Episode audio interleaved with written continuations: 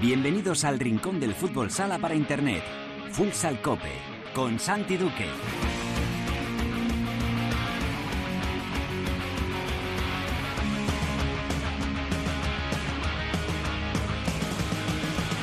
Hola, ¿qué tal? Bienvenidos a Futsal Cope, la casa del fútbol sala en cope.es.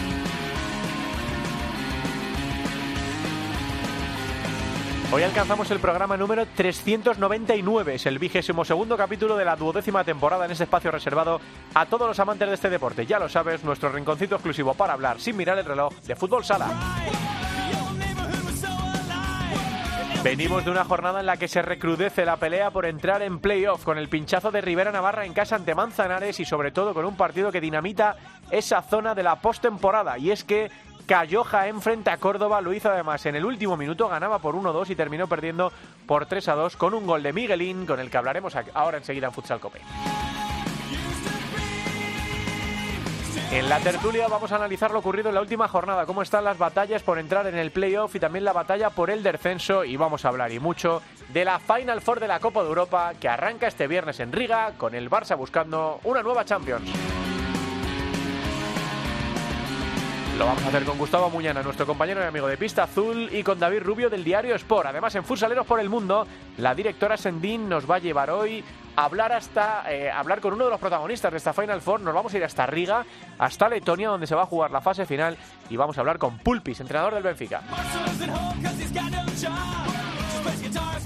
Y acabaremos el programa repasando lo ocurrido en la primera división femenina con Albada y en la segunda división masculina que está que arde en su fase final de la temporada. Será todo como siempre con la mejor música, la que selecciona para Futsal Cope nuestro DJ particular, el productor del programa El Gran, Javi Jurado.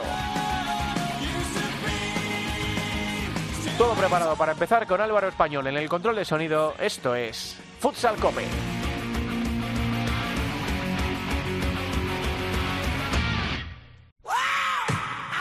La primera división en Futsal Cope.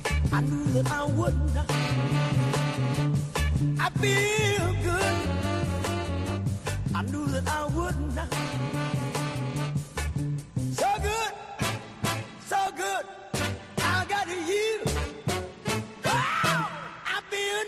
El pasado domingo en Madrid vivimos un día festivo con una maratón espectacular por las calles del centro en la que participó mucha gente y en la que nuestros compañeros de Rock FM pusieron su nota de color en la carrera popular. Ahí, en línea de meta, tenían instalado el puesto El Pirata, Marta Vázquez, El Mariscal, Rodrigo Contreras.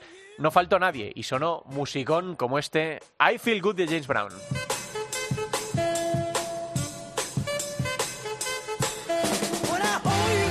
Bueno, estamos en comunicación con una de las leyendas del fútbol sala español en la última década, jugador actual del Córdoba y me decía antes Javi Jurado arriba de la redacción, esta es la foto del partido, Miguelín de rodillas con los dos brazos abiertos celebrando un gol que le daba la victoria en ese momento a, Córdoba, aunque hay mucha incertidumbre en los eh, instantes finales por las protestas de Jaén, por si ese gol había entrado dentro del tiempo o no había entrado dentro del tiempo. Al final los árbitros picaron una décima, que fue lo que se terminó de jugar, pero victoria de Córdoba que le coloca a las puertas del playoff después de dos buenas jornadas del conjunto de, de Hosan y que me imagino que está soñando con disputar esa postemporada. Hola Miguelín, ¿qué tal? Muy buenas tardes.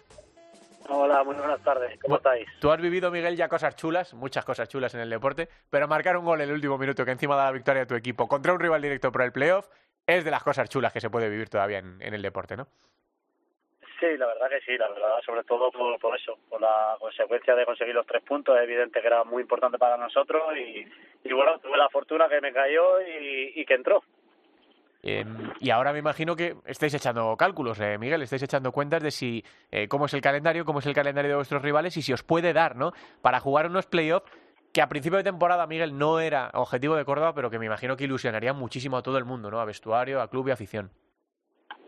Sí, por supuesto, ¿no? Es verdad que hemos tenido en nuestra mano eh, muchas oportunidades este año, tanto meternos en, en Copa como en Final Four de Copa del Rey y dependíamos únicamente de nosotros y no lo, no lo pudimos conseguir, estaba muy cerca, ¿no? Entonces, ahora pues un poquito de lo mismo, eh, seguir en la dinámica que estamos, que estamos bien, que realmente se ve el equipo que quizás se vio en la, en la primera vuelta y, en muchas jornadas eh, nos habíamos olvidado un poquito del camino y, y bueno, la verdad que contentos, ¿no? Contentos por la sensación de grupo que, que para nosotros para nosotros es muy importante de cara a, todo lo que se nos presenta. Mm, de cara a lo que se os presenta, que son curvas, ¿eh? Estoy viendo el calendario que tenéis para esta final de temporada, eh, batallas por abajo, por arriba, ¿no? Porque, por ejemplo, ¿Qué es más fácil ahora? ¿Visitar Zaragoza o jugar contra Inter? Pues uno no sabe bien, Miguel, porque Zaragoza se está jugando la vida eh, e Inter a lo mejor en esas plazas ya que dan acceso al playoff del factor cancha, etcétera. Pero ahora mismo eh, los rivales que os quedan todos tienen cosas en juego. Pueden ser rivales directos Levante, aunque ayer terminó empatando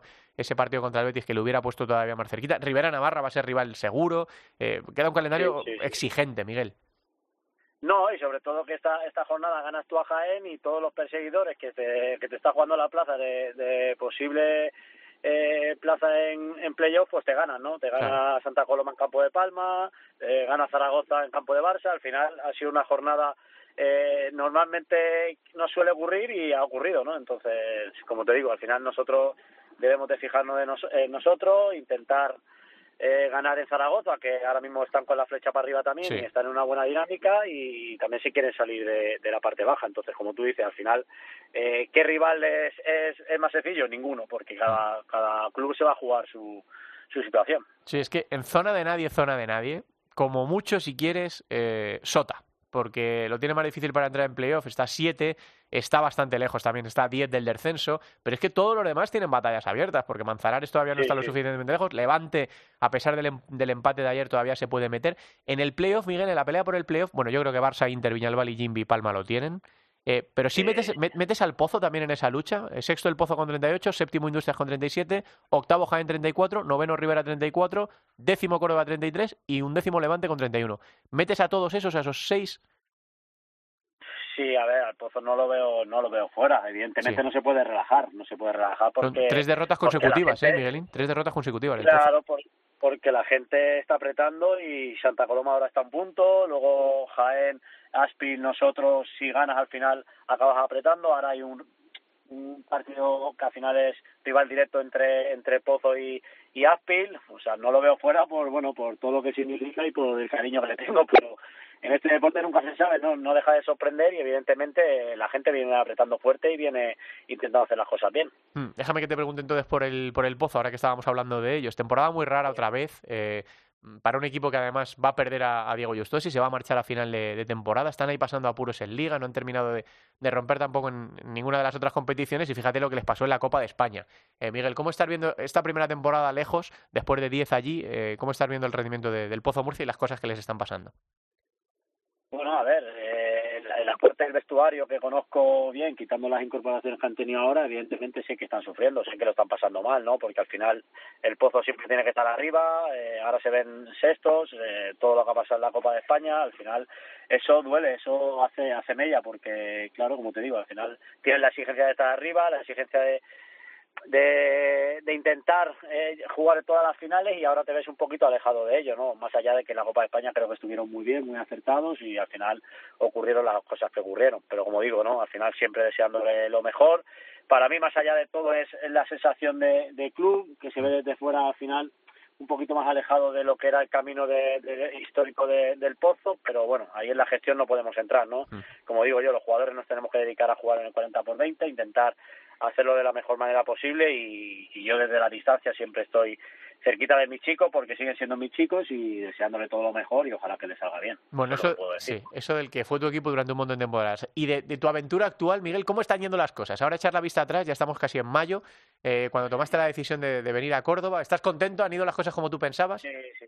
Sí, muy contento, muy contento, sobre todo por recuperar la sensación de jugar, ¿no? Mm. Más allá de, de, de, la importancia, que al final eso lo hacen los minutos, ¿no? Que quizás me había olvidado un poquito de, de jugar. Eh, estoy encontrando con, con el míster, con el cuerpo técnico, los chicos me han acogido muy bien. Para mí era, era el mayor reto a volver a conseguir. Eh, lo estoy consiguiendo, me estoy cada día encontrando, encontrando un poquito el camino, encontrándome eh, con un poquito más de, de poder y de confianza y al final eso yo creo que se está viendo un poquito reflejado en la pista, ¿no? Ya las sensaciones de, con el balón son distintas, quizá lo primero como que que todo se me había olvidado y, y, me quemaba el balón y ahora pues bueno, pues parece que quiero más el balón, que, que quiero hacer jugar más al equipo y, y poquito a poco, ¿no? Ha sido difícil, ha sido duro, pero como digo, ¿no? Me han acogido muy bien, me han dado la confianza, el grupo me, me da ese, ese cariño, ese respaldo y estoy súper contento, no puedo hmm. decir lo contrario. Déjame que, me aproveche un poco de ti y te pregunte cómo estás viendo las cosas eh, por ahí arriba, ¿no? Eh, por la zona donde tú solías disputar con, con el Pozo Murcia, eh, con Barça, bueno, por una temporada tremenda, ¿no? Con Inter que se ha levantado también de un año muy, muy raro, Viñalbal y Jimby pues en el nivel de lo, que ellos suelen hacer, con un palmo un poco irregular otra vez. ¿Cómo ves esta batalla final del tramo final de la liga y luego los, los playoffs, Miguel? ¿A, ¿A, quién ves por encima? ¿A quién ves mejor? ¿Quién te ha sorprendido para bien o para mal? Bueno, a ver, eh, yo soy de los que lo vivió de otra manera, ¿no? Siempre que te enfrentas a, Inter o al mejor Inter que nos hemos enfrentado, al mejor Barça, pues siempre ha caído de su lado, ¿no? Hmm. Yo veo al Barça eh, cuando están todos bien recuperados y con el nivel que tiene individualmente y, ahora mucho más trabajado con, con Velasco, lo veo muy temible, ¿no?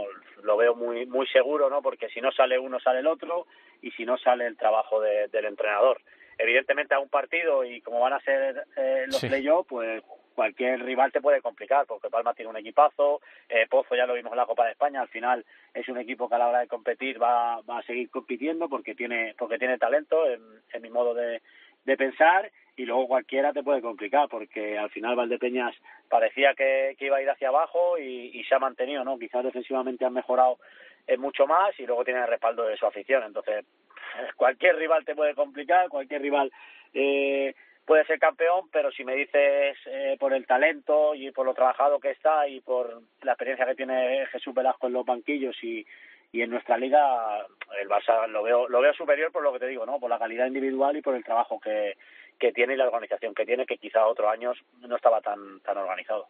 Déjame que te pregunte esa extra, que has abierto tú el melón, Miguel, lo del cambio de formato de los playoffs. Eh, tú que eres de los viejos rockeros, eh, ¿te gusta? Eh, te, da miedo que la federación eh, haga todo un poco más futbolero, ¿no? Eso de, ida y vuelta en vez del mejor de, tres y luego la, la final la mejor de cinco, te, te chirría. ¿Qué te parece el cambio? Si me lo dice por mi experiencia, quizás con este cambio en, en, algún momento nosotros nos podía haber caído algo de nuestro lado, ¿no? Mirando la parte positiva, ¿no? Si, si hubiese sido así, ¿no? Pero yo creo que al final eh, no es que reste, sino que al final es un método totalmente distinto en el que estamos habitualmente a, hacerlo, porque al final el jugar eh, tres partidos en en cuartos y en semis, pues hace que, que la clasificación vuelva un poco a tu casa, ya que al final todo el año llevas trabajando para tener el favoritismo de, de pista, pero como te digo, al final cada equipo te complica y, entonces ya está, está estipulado así, está aceptado, tenemos que aceptar y tenemos que seguir de esta manera, no podemos hacer mucho más allá, ¿no? ¿Estamos acostumbrados a otra cosa? Sí, pero ya está, o sea, ya, ya no podemos hacer nada, hay que acatarlo, hay que cogerlo y, y evidentemente pues bueno pues si la final a 5 yo creo que para el espectador y para las aficiones es mucho es mucho más bonito porque hay mucho más fútbol sala. Hmm, pero claro.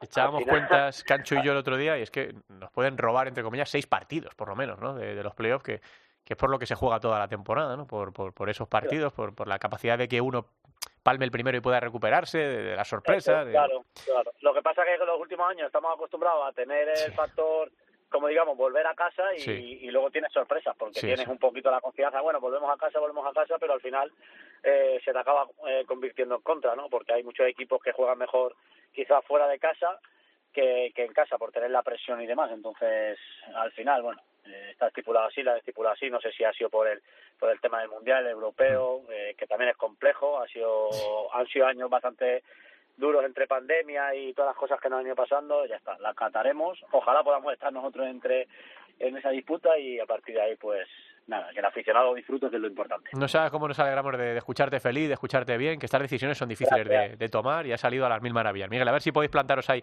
en la fase final de la temporada con, con el Córdoba, es un equipo muy bonito de, ver. Muchas gracias por atendernos, un abrazo grande. A vosotros, un placer, gracias. Eh. Miguelín, jugador, eh, leyenda de la selección española y del fútbol sala nacional en las últimas eh, temporadas, que dio el paso de salir del Pozo Murcia para buscar pues otra cosa, más protagonismo y más felicidad en, otro equipo y la ha encontrado en, en Córdoba. Vamos con la tertulia.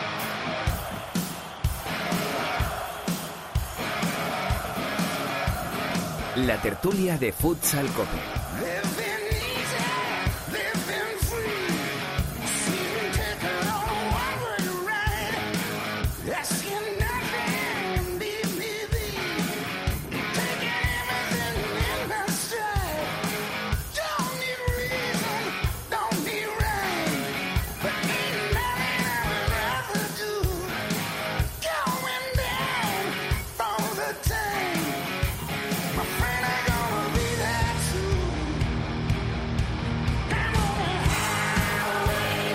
Por supuesto, no faltaba en esa fiesta de Rock FM en la Maratón de Madrid eh, ACDC con este Highway to Hell, uno de los grandes clásicos de Rock, FM con el que damos la bienvenida a la tertulia.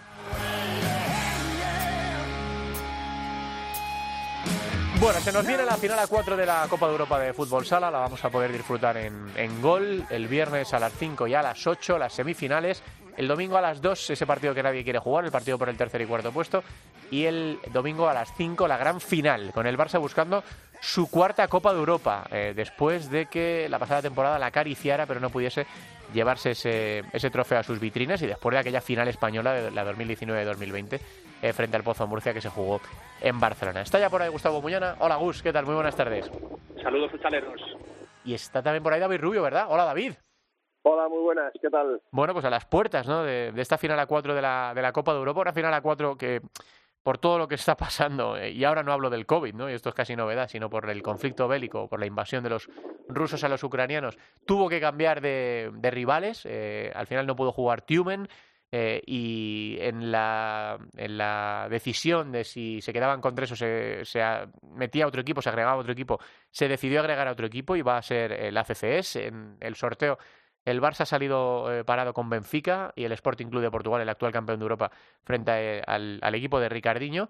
Y, vamos a ver cómo se desempeña, ¿no? En principio cuenta con mucha ventaja Sporting de Portugal, no solo por ser el actual campeón, sino porque se enfrenta a un equipo que es de segunda división y que además cuando fue eliminado de la Copa de Europa de la ronda de élite dejó salir algunos, algunos jugadores. Os voy a pedir primero, una primera panorámica, y luego nos centramos ya en el Barça, de esta final a cuatro de la Copa de Europa creo que al final se demuestra la, la, pujanza que tiene el fútbol sala portugués, metiendo ahí dos equipos. Hablabas tú de una final española hace apenas tres años, pues, pues yo creo que ahora el fútbol sala portugués demuestra por qué es bicampeón de Europa y, y campeón del mundo con, con, estos dos equipos. Sí es cierto que vuelve Benfica a disputar una Final Four que, que no lo hacía desde 2015. Sporting es el vigente campeón.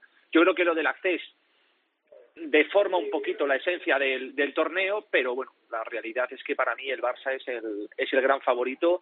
Es un título que necesita eh, históricamente eh, siempre el conjunto azulgrana y es un eh, es el cetro continental. Yo creo que es el, el, puntito necesario que le daría mucho equilibrio a esta nueva era de Jesús Velasco, que pinta también para ser un ciclo hegemónico. ¿Cómo ves, David, esta Final Four?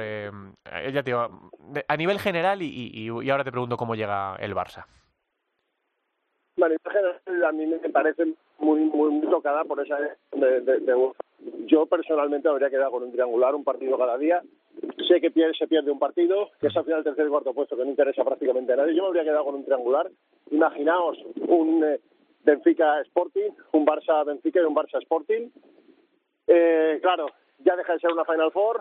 Yo aquí evidentemente por situaciones la UEFA ha decidido excluir al Tumen cuando algún otro país invadió Siria, Irak, no se excluyó a ningún país de tal, no se metió todo en el deporte.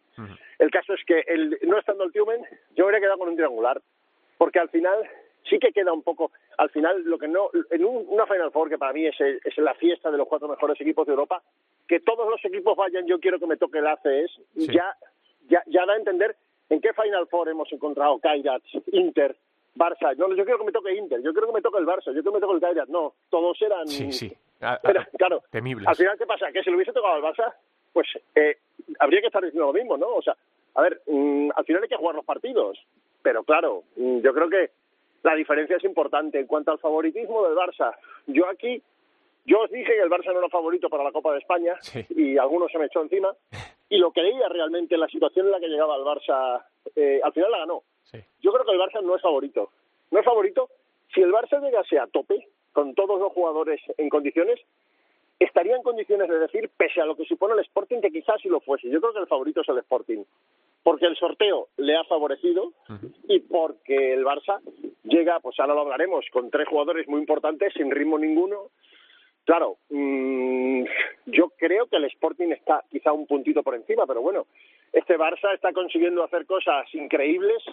En una temporada con una plaga de lesiones, el COVID lo ha sufrido todo el mundo, eso no, eso no es excusa porque todos los equipos lo han tenido, pero el Barça se ha juntado, el Barça lleva un mes sin poder contar con cuatro jugadores, Ferrano juega la Copa de España, mm, claro, la situación es un poco, es una plantilla más corta quizá que la de algunos grandes, no sé, yo veo al Sporting un pasito por encima, pero bueno, y, y en base a lo que dice Gustavo también, no es que no es casualidad, que es que es el Sporting, que es que es la selección portuguesa, que es que está el Benfica en la Final Four, y que es un modelo de, de, competitividad que sea de competitividad y de sacar jugadores de casa, ¿eh? que eso es importante, que sea que, que, bueno que es que es lo que caracteriza al fútbol sala portugués. Mm, Gus, ¿por qué, ¿por qué le das un pasito por encima al Barça? ¿Por qué le das favorito al Barça frente a Sporting de Portugal? Bueno, sobre todo por, por Jesús Velasco, porque sigo pensando que es el entrenador más diferencial que hay a día de hoy en el, en el fútbol sala mundial.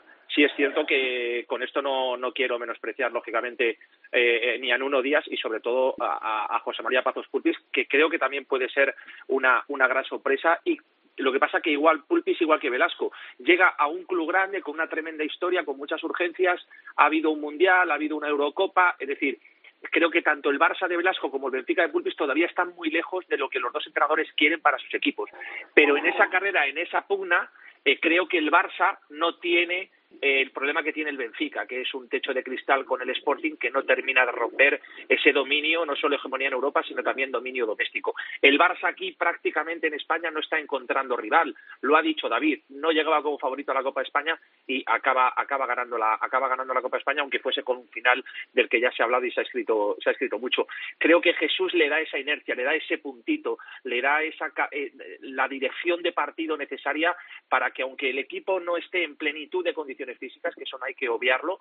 Y como ha dicho Sergio Lozano, seguramente la semana más importante de la temporada nos llega en el peor momento.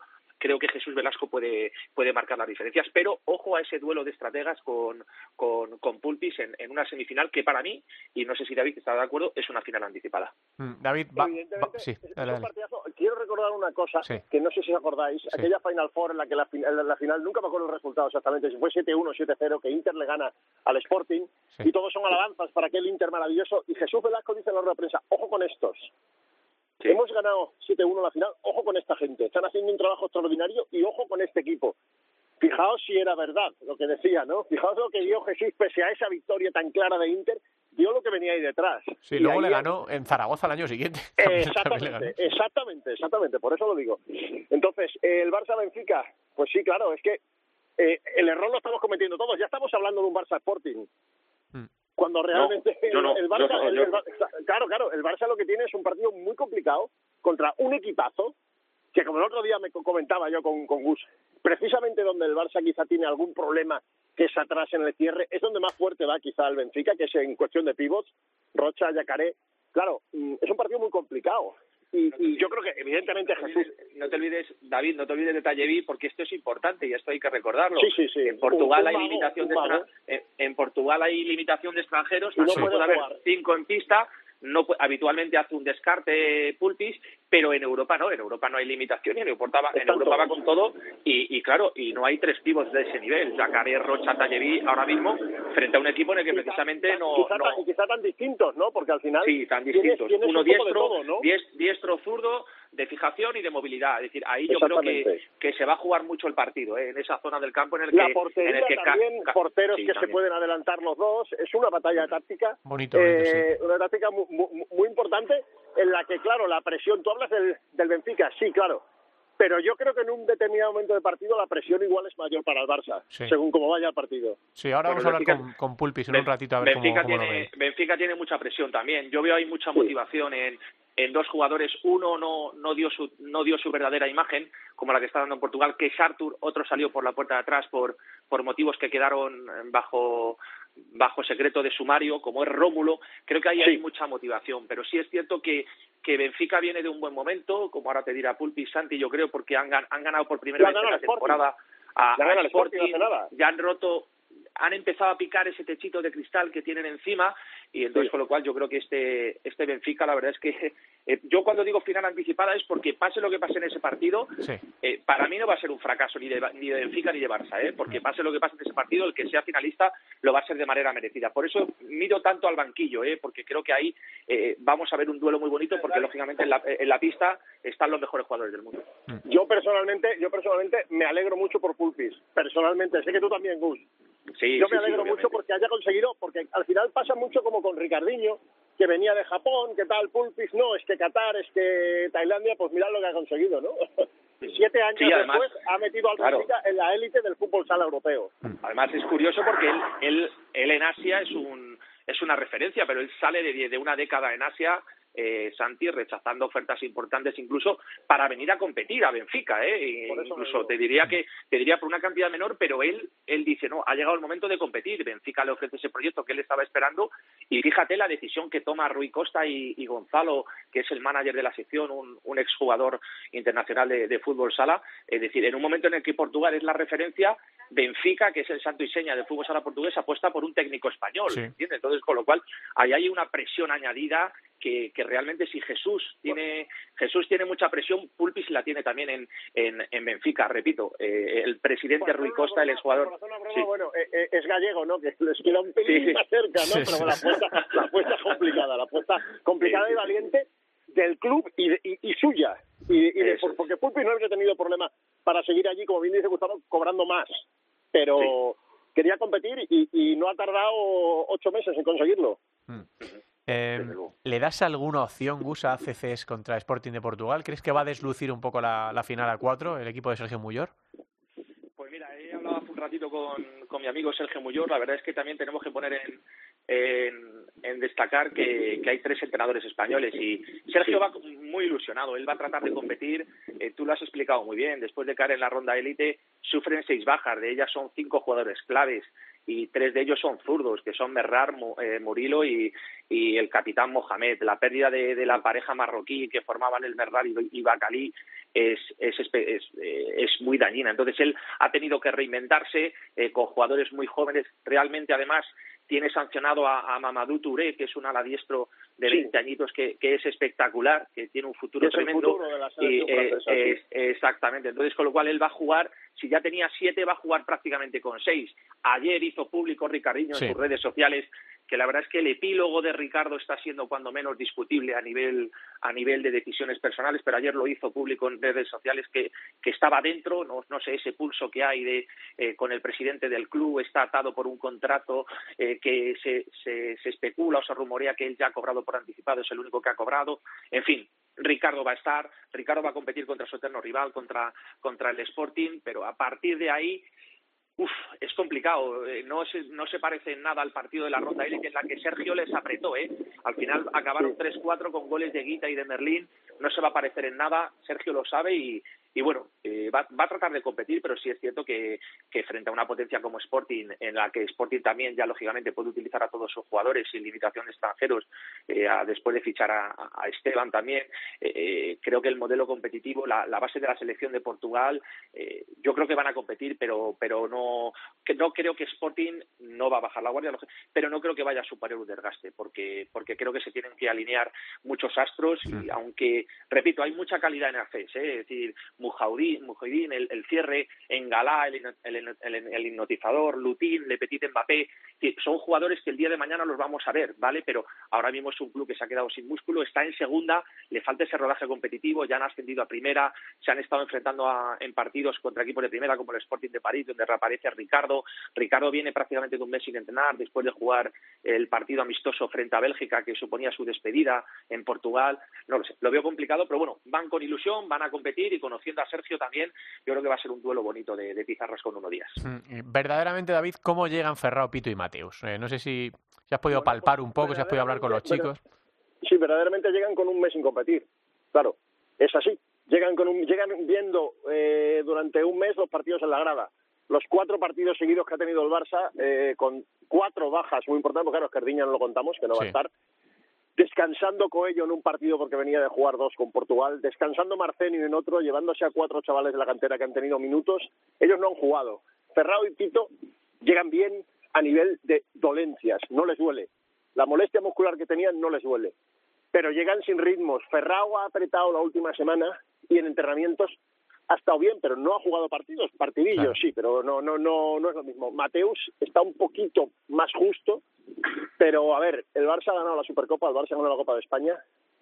Si el Barça gana la, ganase la Champions, pues no diría que la Liga se clasificaría para la siguiente. No diré que la Liga no es importante porque evidentemente irán a muerte a por ella, pero el objetivo es la Champions.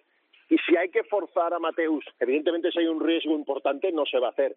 Pero si hay un mínimo riesgo y es necesario, yo creo que lo van a forzar. Y él está por la labor. Entonces, la situación es esta. En cuanto al otro partido, sí que a mí lo que no me gustaría es ver una retirada fea de Ricardinho. Sí. No me gustaría eso y me lo estoy temiendo, me lo estoy temiendo. Porque a mí la semana pasada me han asegurado que no iba a jugar, que se iba a bajar, que no iba a jugar. Ahora va a jugar. No me gustaría ver a Ricardo, como ya sabéis, o sea, no, no creo Sí. que no se lo merece ni él y sobre todo el fútbol sala, no se merece ver a Ricardo mal. él, él al enfrentarse al Sporting yo creo que va a competir bueno en ese en Sí. ese rol realmente de, de playmaker atrás sin, Sí, sin sí, arriesgar ordenando un poco a los jugadores es un equipo repleto de jóvenes sin experiencia va a tratar de, de aportar bueno él tiene buen feeling con, con Sergio y yo creo que que Ricardo tiene calidad aunque le falte ahora el físico pero tiene un calidad Hombre, para mover calidad, para mover el el, equipo el- pero- el que más, el que más. el que más. Pero sí es cierto que Sporting Sporting es como su, su demonio inter- interior, claro, ¿sabes? claro. Entonces, pues Claro. bueno, realmente realmente va a ser un partido complicado para él, pero bueno, real- puede sacar la chistera, ¿eh? Yo yo de Ricardo, el- a mí Ricardo reto- me parece reto- me parece el el, tinte, brutal, ¿eh? o sea, puede aparecer en cualquier momento. El reto es brutal para para el acceso, para Sergio Muyor, para para Ricardiño y y si él al final ha tomado la decisión de subirse, como tú dices, al avión, a- al autobús, que creo que era más temas contractuales que otras historias, Sí, pero sí, creo claro. que Ricardo Ricardo se sube, Ricardo va a competir y, y ya está. Entonces, con lo cual, pero sí es cierto Aquí que, lo que sabemos es que el Sporting compite desde el segundo Bueno. inicial hasta el minuto 40, eso sí.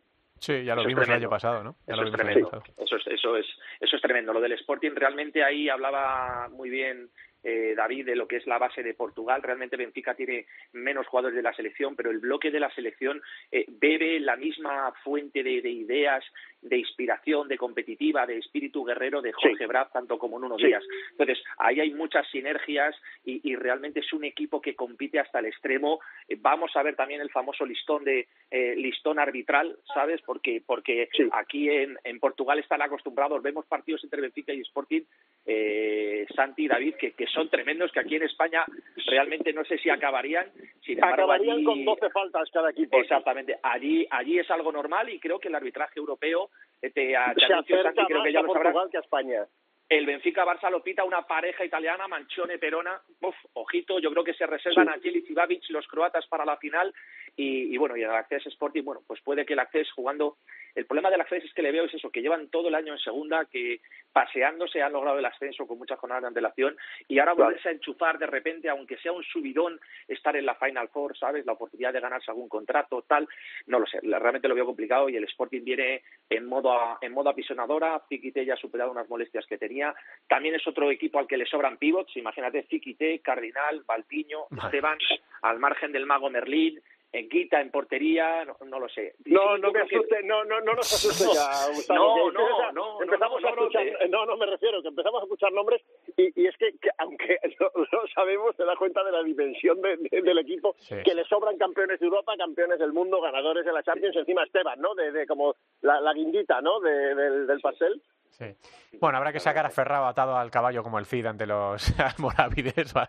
Habrá que poner a Ferrao como sea y habrá que tirar también de, la- de esa plantilla del Barça. Pero primero, primero, hay que ganar al Benfica de Pulpis en la semifinal del viernes a las 8. Esto empieza el viernes a las 5 con el primer partido, ese Sporting Club de Portugal, el campeón de Europa, que se enfrenta al ACCs de, de París. Y a las 8 de la tarde, esa segunda semifinal preciosa entre Barça y Benfica. El domingo a las 2, el tercer y cuarto puesto. Y a las 5, la gran final por, por el título.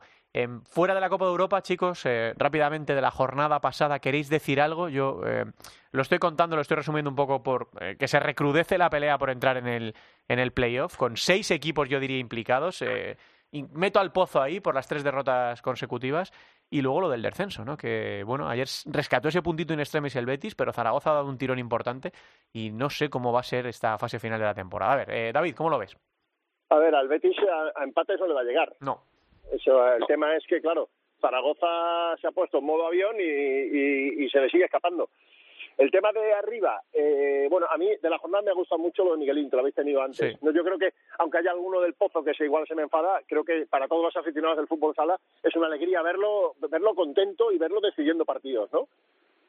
En cuanto a lo de arriba, bueno, pues, hombre, sorprendente lo de Inter, ¿no? Muy sorprendente, ¿no? Al final tenían que perder algún día, ¿no? Pero han perdido el día más raro, ganando 0-3, perdiendo contra Burela 6- 6-3, Sí. Mm, me sorprendió. Y luego del Pozo, eh, a mí el Pozo ahora me da mucho miedo. El Pozo está en un momento muy complicado. El tema de Tainan ha descompuesto por completo y lo que sucedió en la final de la Copa de España. Eh, te os diré dos cosas. Por una parte, temo que el Pozo no se meta en playoff, pero por otra parte, lo temo como rival en cuartos de final. Claro, jugando la ida en casa, claro. Es que el Pozo es un equipazo. O sea, el Pozo ahora está muy mal, pero el Pozo es un equipazo. El Pozo puede llegar perfectamente, no sé, a Palma y ganarle 3-0 el partido el primer partido. claro, es que tiene pinta de que el Pozo no va a tener ventaja de pista si se mete en playoff. Hmm. ¿Qué dices, pues y ahí, y ahí es un rival, es un rival muy complicado porque hay que ir a Murcia, que sabe que se lo juega todo en el primer partido, eh, que no es como antes, que es decir, bueno, ya tiene que ganar el Pozo fuera, no, ahora no tiene que ganar fuera. Hay una lucha, creo que hay una lucha soterrada por por, por esos puestos de que van del segundo al cuarto, porque realmente con, el, cambio de, con el cambio del sistema de playoff de a, a, ida y vuelta y premiando al mejor clasificado cuartos y semifinales, los equipos han interiorizado que hay que, que, hay que garantizarse eh, esos cruces, pero luego te puede salir lógicamente un cruce envenenado. Haría bien el Pozo en sellar su, su presencia en los playoffs cuanto antes, en, en tratar de superar emocionalmente el shock que supuso perder la Copa le está salvando que, que, Jaén lleva una dinámica pésima también, con, con seis jornadas sin ganar, con cinco derrotas y un empate, más pendiente de las Final Fours que, que otras cosas. Veo sí. Industria Santa Coloma con capacidad para jugar los playoffs, con capacidad para dar, y para dar sorpresas, una, ¿eh? una, sorpresa en cuartos, no sé si en semis, y, y con capacidad de, de ganar la, la, Copa del la Copa del Rey, pero también es que veo muy bien a, a Córdoba. No sé si le van a dar las piernas a, a Rivera, si a Córdoba recupera Simizu, no sé cuándo volverá Pablo del Moral.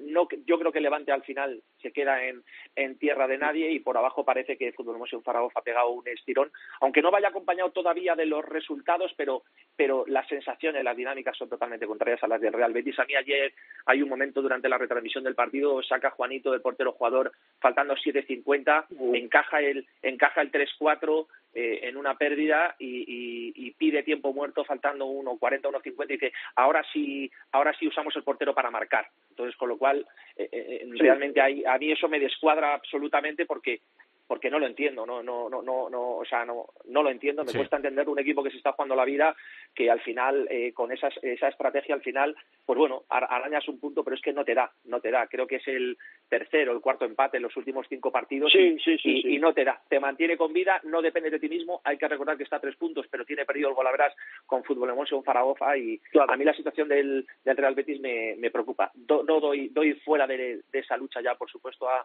a, a Manzanares y, y, por arriba me gustaría llamar la atención a lo que está haciendo Jindy, de verdad, tiene, tiene un mérito extraordinario Santi, Con superando todo lo que, superando las bajas, lo bien que se ha incorporado Fertradler, lo mismo llega Meira a los playoffs, pero ¿qué sería de este Jindy si tuviese en la pista todo lo que tiene en la grada lesionado, ¿sabes? O sea, sí. creo que nos está, y sobre todo la apuesta vistosa de, de, duda, de a pesar de las bajas no renunciar a, no renunciar a competir, a, a jugar vistoso, ¿sabes? Entonces, creo que tiene que no un extraordinario mérito. O sea, es que nunca, es algo que Duda no, que no, no, no, ha hecho nunca. El, el, es, es, es, es, es, va, va, va, con su, como, como decir, es el leitmotiv de su Duda no lo ha hecho nunca, Duda ha sido siempre valiente, ha tenido una propuesta siempre atractiva y cuando las cosas han ido mal ha mantenido la propuesta, siempre lo hizo en el Pozo muchos años, pese a los resultados en las finales y lo está haciendo ahora. Yo aquí en, desde Barcelona, hombre, empiezo a mirar la clase y ojo con un Barça Industrias en cuartos.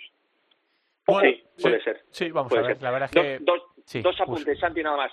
Lazarevich creo que puede debutar. Ojo que David se lo va a pasar bien con el, con el serbio. Creo que puede debutar en el derby ante Manzanares y a expensas de lo que pase este fin de semana, el próximo martes 3 de mayo, por fin se, la, se actualizaría la clasificación, dejaría de ser asimétrica con ese partidazo entre Jimmy Viñalbal y Valdepeñas en el que en el que los dos equipos pueden ponerse segundos desplazando a Inter también, ¿eh? O sea que, que, que, que nos viene una semana in, interesante. Bueno, pues vamos a ver qué es lo que nos depara ese tramo final del campeonato, aunque ahora mismo nos nubla todo un poco la visión, la disputa de la Final Four. Vamos a ver si el Barça puede sumar su cuarta eh, Champions en este fin de semana de fútbol sala en Riga, que como digo vamos a vivir en, en gol. Gracias por estar ahí, chicos. Un abrazo muy grande a los dos. Saludos. Muchas gracias a vosotros. Un abrazo. Venga, avanzamos.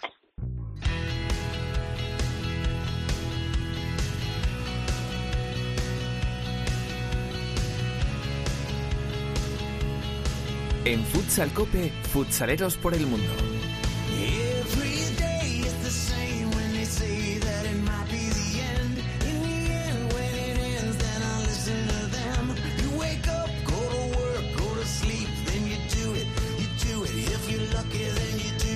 Bueno, y teníamos muchas ganas de este viaje por el mundo porque venimos con un protagonista de altura respecto a lo que está a punto de pasar este fin de semana en la Copa de Europa, en la Final Four de la Copa de Europa. Directora Sendin, Teresa, ¿qué tal? Muy buenas tardes. Muy buenas, ¿qué tal? Bueno, pues vamos a visitar a un protagonista que este fin de semana, entre muchas comillas, va a ser enemigo del Barça para la consecución de la, de la Final Four de la Copa de Europa. Es lo que tiene, ¿no? Que tengamos entrenadores de tanto talento que fichen en equipos tan buenos, ¿no? Pues sí, la verdad es que cuando llegan estas competiciones internacionales con tantos entrenadores como tenemos en el extranjero, es difícil que nunca coincidamos con alguno. Y es verdad porque estamos en capilla para entrar en esa Final Four de la, de la Champions, donde vamos a tener ese duelo hispano en las semifinales. El rival del Barça no es otro que el Benfica y de la mano de su entrenador van a intentar poner eh, difícil el paso a, la final a, los, al equipo español. Así que creo que ya nos escucha el entrenador de Benfica, José María Pazos eh, Pulpis. Pulpis, ¿qué tal? Hola, buenas tardes. Bueno, creo que os pillamos eh, recién aterrizados a, rumbo a esa, a esa Final Four de la Champions. Sí, prácticamente acabamos de llegar ahora mismo a la puerta del, del, hotel y nada, después de un viaje no voy a decir muy largo, pero que sí que empezó a, a las 5 de la mañana y nada, ahora toca descansar un poquito hasta el entreno de esta, de esta tarde y noche. ¿Cómo encaráis esta, esta cita de la Final Four? Bueno, pues habrá que con mucha ilusión, ¿no? Eh, eh, la verdad que, bueno, Benfica eh, siendo un equipo grande, llevaba prácticamente siete años sin, participar en una Final Four de la Champions. Eh, creo que era desde la edición de 2015-2016. Y, y bueno, volver a estar después de siete años es muy importante para el club. Eh, sabemos, lógicamente, de la dificultad eh, de, de poder ganar por, por el nivel de los equipos pero creo que nosotros eh, también tenemos eh, nuestras posibilidades, creo que eh, estamos en un buen momento y bueno, creo que el, nivel de los equipos es muy parejo y se va a decidir en los pequeños detalles. Como primer rival, encima tenéis al Barça que puede ser uno de los favoritos al título final. Sí, por supuesto, ¿no? El Barça es, uno de los favoritos, como es Sporting y como podemos ser nosotros, ¿no? Creo que eh, quizás eh, un poco el que viene más tocado es ACES por las circunstancias en las que ha vivido eh, el club en los últimos meses, ¿no? Que han perdido jugadores muy importantes, hicieron una una fase previa de clasificación muy buena, pero bueno, en Navidad por, por diferentes motivos han perdido hasta cinco jugadores, me parece, y, lógicamente no llegan a lo mejor en igualdad de condiciones que, los demás, ¿no? Entonces, creo que los otros tres equipos eh, vamos a estar ahí muy igualados, los pequeños detalles son los que van a marcar la diferencia y como tú dices, el Barça es un grande y, y también con un, un, equipo con mucho potencial, líder de la Liga Española y creo que lo dice todo, ¿no? Creo que no hace falta eh, más presentación, ¿no? Con jugadores de eh, que hacen la diferencia en cualquier momento, con jugadores diferenciales en todas sus líneas, desde la portería hasta hasta arriba y, ya digo, eh, somos conscientes de que es una tarea muy complicada, ¿no? y como eh, gran conocedor de, del Sporting de, Portugal, eh, que los he sufrido casi día a día en, vuestra competición, eh, ¿cómo ves la otra eliminatoria entre el ACC y el Sporting? Bueno, como te decía, eh, creo que el problema es que el equipo de Sergio llega muy tocado, ¿no? Haces ya jugó con Sporting en la fase de clasificación, en la fase, en la primera, en la primera ronda, y la verdad que fue un partido muy igualado. Yo recuerdo haber visto ese partido por televisión y fue un partido muy igualado, que el Haces jugó muy bien, fue gran parte del partido por delante y tuvo contra las cuerdas Sporting, ¿no? ¿Qué pasa? Que, bueno, pues Haces, que ya te digo, creo que ha perdido, si no me equivoco, cinco jugadores con respecto a aquella eliminatoria, no se ha podido reforzar por los diferentes problemas económicos que sufre el club y, bueno, el, al final yo creo que eso va a ser un condicionante, ¿no? Pero eh, lógicamente Sporting es un equipo que es muy intenso, basan todo en su intensidad en el juego y, claro, yo creo que la rotación que pueda presentar Haces a lo mejor no va a poder aguantar los 40 minutos al ritmo que Sporting va, va a jugar, ¿no? Al final, eh, como te decía, esas cinco bajas o seis bajas que han tenido en los últimos meses creo que pueden ser determinantes. ¿Y cómo llega eh, tu equipo el Benfica? ¿Vais con eh, la mentalidad de eh, volver a Portugal con, con un título o cuál es el, el objetivo de esta, de esta competición? No, el objetivo es ganarla, ¿no? Es decir, Benfica es un equipo en el que no vale otra cosa que no, no sea ganar. Eh, todo lo que es eh, un club grande como es Benfica, que es el club con más seguidores en Portugal y que tiene seguidores por todo el mundo, pues el nivel de exigencias se transmite también, ¿no? A todo eso, ¿no? Y, tenemos, por un lado, la, nos lo exigimos y nos lo exigen, ¿no? El, el hecho de, de intentar ganar. Sabemos, ya digo, que cuando llegas a este tipo de, de situaciones de la Final Four, pues todos pueden ganar porque todos son muy buenos y que los pequeños detalles eh, son los que van a hacer la diferencia. Yo creo que son partidos en los que el que mejor entra en el, en el, en el partido, el que anímicamente sea más fuerte, el que cometa menos errores, eh, son los que se van a, los que se van a llevar el título. Y, y ya digo, nosotros tenemos mucha ilusión y ganas de, de poder hacerlo. Eh, está claro que nos ha tocado el camino más difícil, empezando por el, por el Barça, somos conscientes de ello, pero al final cuando tu objetivo es ser campeón, pues mira, eh, hay que ganar a quien se ponga por delante, ¿no? Y en ese aspecto, pues bueno, puedes decir que nos ha tocado o, el más difícil o uno de los más difíciles, y, bueno, pues hay que, hay que intentarlo, ¿no?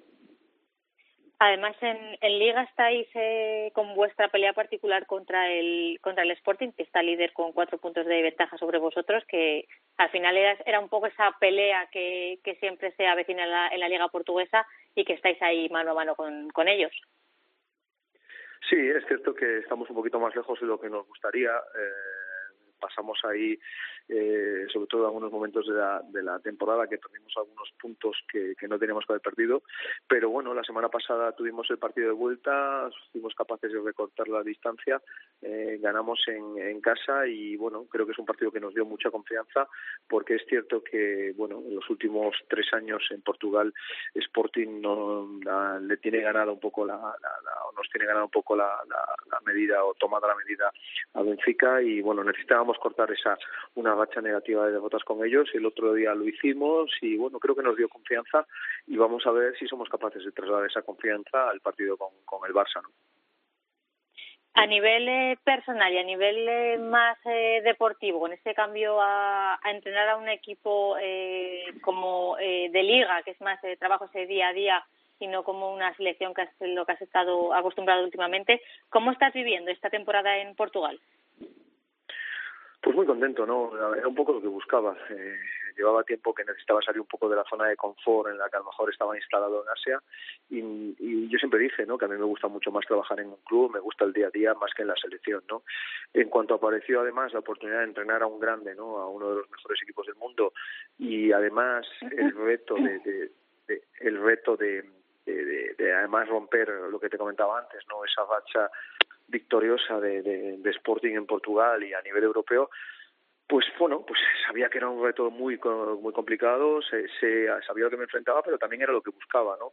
Y ya te digo, de momento muy contento con la decisión tomada, ¿no? Pase lo que pase, ¿no? La verdad que me he encontrado un club que es eh, la gente en España no se puede imaginar la dimensión de, de este club en cuanto a, a, lo grande que es, el apoyo que hay también, al final el seguidor del Benfica eh, no sigue solo al fútbol, el señor de Benfica sigue toda, todas las secciones de igual manera.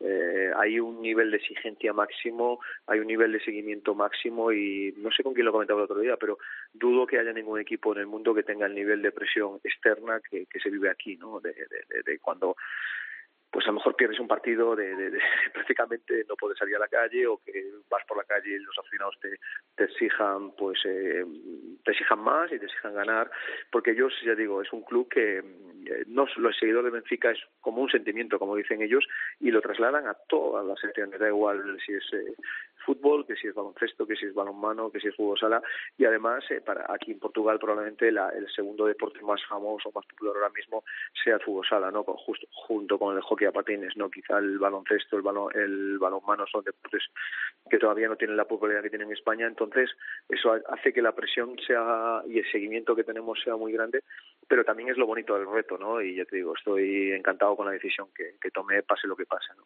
Sí, antes hablábamos de eso, Pulpis, ¿no? Con, con Gustavo Muñoz y con David Rubio, de quién llegaba más presionado, ¿no? Si Benfica, Barça o Sporting Club de, de Portugal. Yo creo que, como tú bien, has explicado, los tres, por distintos motivos, llegáis con, con mucha presión. Va a ser una gran, gran batalla. La vamos a disfrutar mucho y a ver qué pasa en ese. Eh, bueno, yo creo que el primer partido es de un pronóstico más eh, favorable, bastante favorable a Sporting Club de Portugal, pero vamos a ver qué pasa en esa segunda semifinal y quién es el que se lleva eh, el trofeo con tres entrenadores españoles, que también es un orgullo para, para nuestro fútbol sala. Muchas gracias, Pulpir. Mucha suerte. Un abrazo.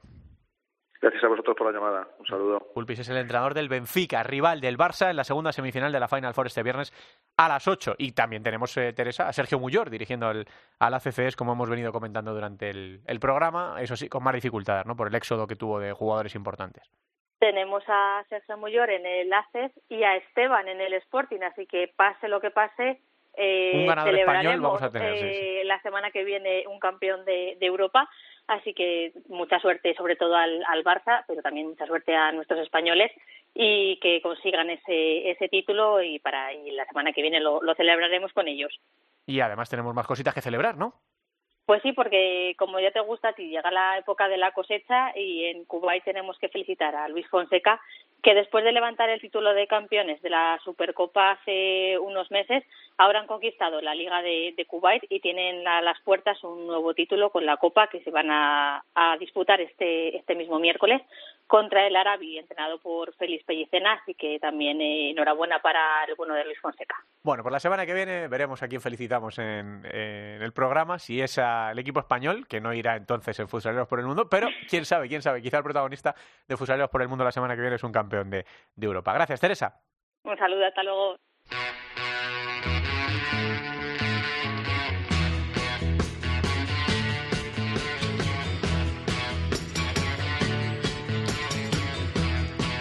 En Futsal Cope, Fútbol Sala Femenino.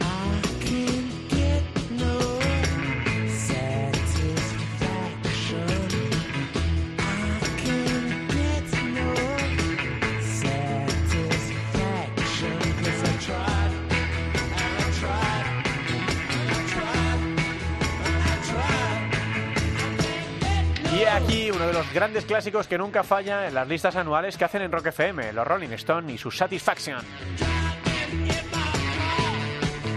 Para saludar ya en este programa 399 a Alba Da. Hola Alba, ¿qué tal? Muy buenas tardes. Buenas tardes. Bueno, pues estamos en previa de la Final Four de la Copa de Europa de los chicos, pero no perdemos la pista tampoco a las chicas pensando en la liga y pensando también en la Copa de la Reina. Alba, cuéntanos empezando por esa jornada anterior que se acaba de disputar. Bueno, pues vamos a repasar los resultados de esa jornada 24 del pasado fin de semana que nos dejó resultados interesantes e importantes como esa victoria del Pollo Pescamar 5-4 frente a Torreblanca. Son dos equipos que están en esa lucha, en esa tremenda lucha por los puestos de playoff por el título. Derrota de Urense en Vialia 1-3 frente a Atlético Navalcarnero, que sigue líder desde que empezó la temporada. Y si siguen así las cosas, seguramente termine la liga regular en primera posición. Empate a dos entre Peñas Clubes y Leganés. Victoria importantísima de Sala Zaragoza 1-0 frente a Universidad de Alicante porque Sala Zaragoza está ahí, ahí luchando ahora mismo en puestos de, primera división, pero está muy cerca de esos puestos de descenso, así que ha sido una victoria importantísima también porque ha sido frente a Universidad de Alicante, un equipo que está en la zona media de la clasificación. Derrota y abultada de Juventud 2-8 frente a Roldán. Victoria de Móstoles 3-1 frente a Atlético Torcal. Victoria también eh, por 3-1 de Alcorcón frente a Marín y la goleada de la jornada 8-2 de Burela a Rayo Majadahonda. De momento sigue Atlético, Burela, Pollo y Móstoles en esos puestos de playoff y Peñas Clubes, Atlético Torcal y Juventud en puestos de descenso. Eso de la anterior jornada. Vamos a mirar a la que viene y enseguida repasamos los cruces de la Copa de la Reina, Alba. Bueno, la próxima jornada me quedo con dos partidos. Ya sabes que siempre me quedaría con todos, pero Sí. vamos a intentar destacar dos para el resto del mundo pueda decidir si hay alguno que, que podría haber. Me quedo con ese Torreblanca Urense en Vialia. Son dos equipos que están eh, luchando ahora mismo por entrar entre los cuatro primeros, también porque ver a Mandiña es un lujo teniéndola en nuestra liga, así que cualquier partido es espectacular para verla de cerca. Y también por el, eh, me quedo con el Roldán Móstoles. Móstoles ahora mismo está cuarto, Roldán está quinto, así que son eh, es un cruce directo por eso por esa lucha por el playoff, así que sin duda va a ser partidazos, aunque ya digo que cualquiera de los que se van a disputar seguramente sea un claro espectáculo. Bueno, y cuéntanos qué, qué se sabe de esas eliminatorias de la Copa de la Reina. Bueno, Ayer fue el sorteo, es cierto que me indigné bastante porque la semana pasada me indignaba porque queda una semana y no sabíamos ni siquiera los cruces. Eh, los equipos tienen que prepararlos, pero parece que, ya sabéis, el fútbol sala femenino, lo último de lo último de lo último. Eh, ayer por fin se hace el sorteo, pero no sabemos los horarios. Así que no sabemos a qué hora van a empezar, no sabemos si la final va a ser un domingo por la mañana o el domingo por la tarde. La gente que quiera viajar todavía no se puede organizar, pero bueno, supuestamente salen hoy ya, porque ya si eso los conocemos antes de que empiecen los partidos, ¿no? Porque es lo que faltaría. Pero bueno, los cruces, que eso sí que lo sabemos, el primer partido será Marín Roldán, el segundo Sala Zaragoza Atlético Navalcarnero, por la tarde se supone, si siguen los, la organización de otros años, sería eh, Torreblanca Alcorcón y por último Ourense Vialia eh, Pescado Rubén Burela. ¿Esto qué quiere decir? Que como otros años podría ser la final Atlético Burela si llegasen ahí y ojito con el Torreblanca Alcorcón porque el año pasado Melilla, que fue la sorpresa de la temporada, llegó a la final y no sé, este año tengo una corazonada de que Amandilla la va a liar un poquito mm. porque ella es experta en, en, estos partidos decisivos, pero sin duda va a ser eh, bueno, pues el espectáculo de fútbol sala femenino del 6 al 8 de mayo en Ourense, así que por favor, aunque no sepamos los horarios, que la gente vaya, que disfrute y que allí nos veremos. Gracias, Alba. Gracias. La segunda división.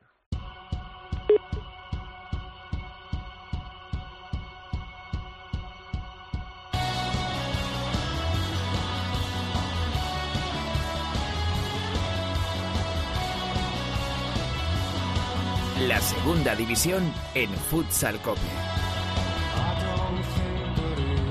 La segunda división que llega a su dos jornadas, iba a decir a su recta final, no, pero es que quedan dos jornadas para terminar y todavía hay cosas por decidir. No el campeón, ya saben, no voy a por tus apóstoles equipo de la primera división, pero sí los equipos de playoff y sí los equipos de descenso. La última jornada Em, llevó estos resultados: Real Betis Futsal B 2, Noia Portus Apostoli 3, Alcira 4, Bisontes de Castellón 2, Talavera 4, Inter 2, Barça B 8, Móstoles 2, Atlético Benavente 5, Atlético Mengíbar 7, Peñíscola 1, Elegido Futsal 3, Leganer 5, Furo Energía Zaragoza 5, Oparrulo Ferrol 4, Bisóquero Mantequera 2 y Visit Calviedro Val 3, Unión África Ceutí 4. Fíjense cómo está ahora mismo la clasificación. Campeón de liga y primero de la tabla es Noia Portus con, con 81 puntos.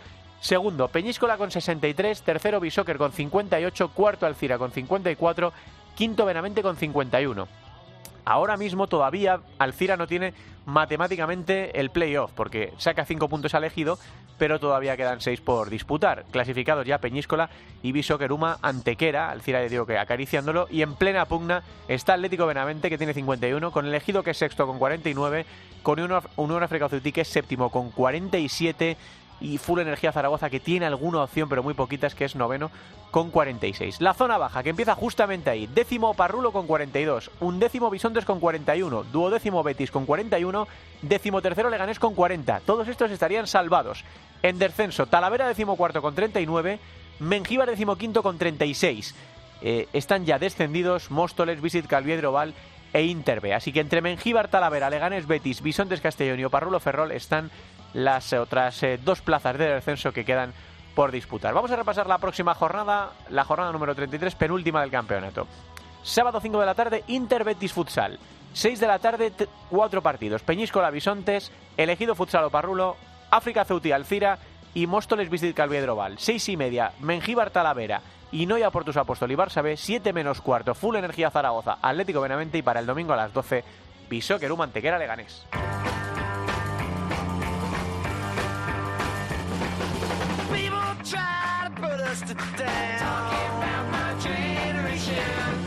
Just because we get around. Talking about my generation.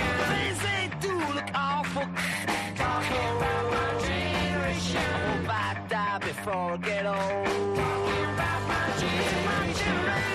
My Generation es una de las canciones más viscerales de la historia del rock con la que hoy vamos a poner punto y final a este Futsal Cope a las puertas del programa 400. Generation, La Final Four de la Copa de Europa, la Copa de la Reina dentro de muy poquito también del eh, fútbol femenino, eh, la decisión de lo que va a ocurrir en la segunda división, equipos de playoff y del descenso y todas las cosas chulas que están por venir próximamente aquí en Futsal Cope. Gracias por estar ahí, hasta luego.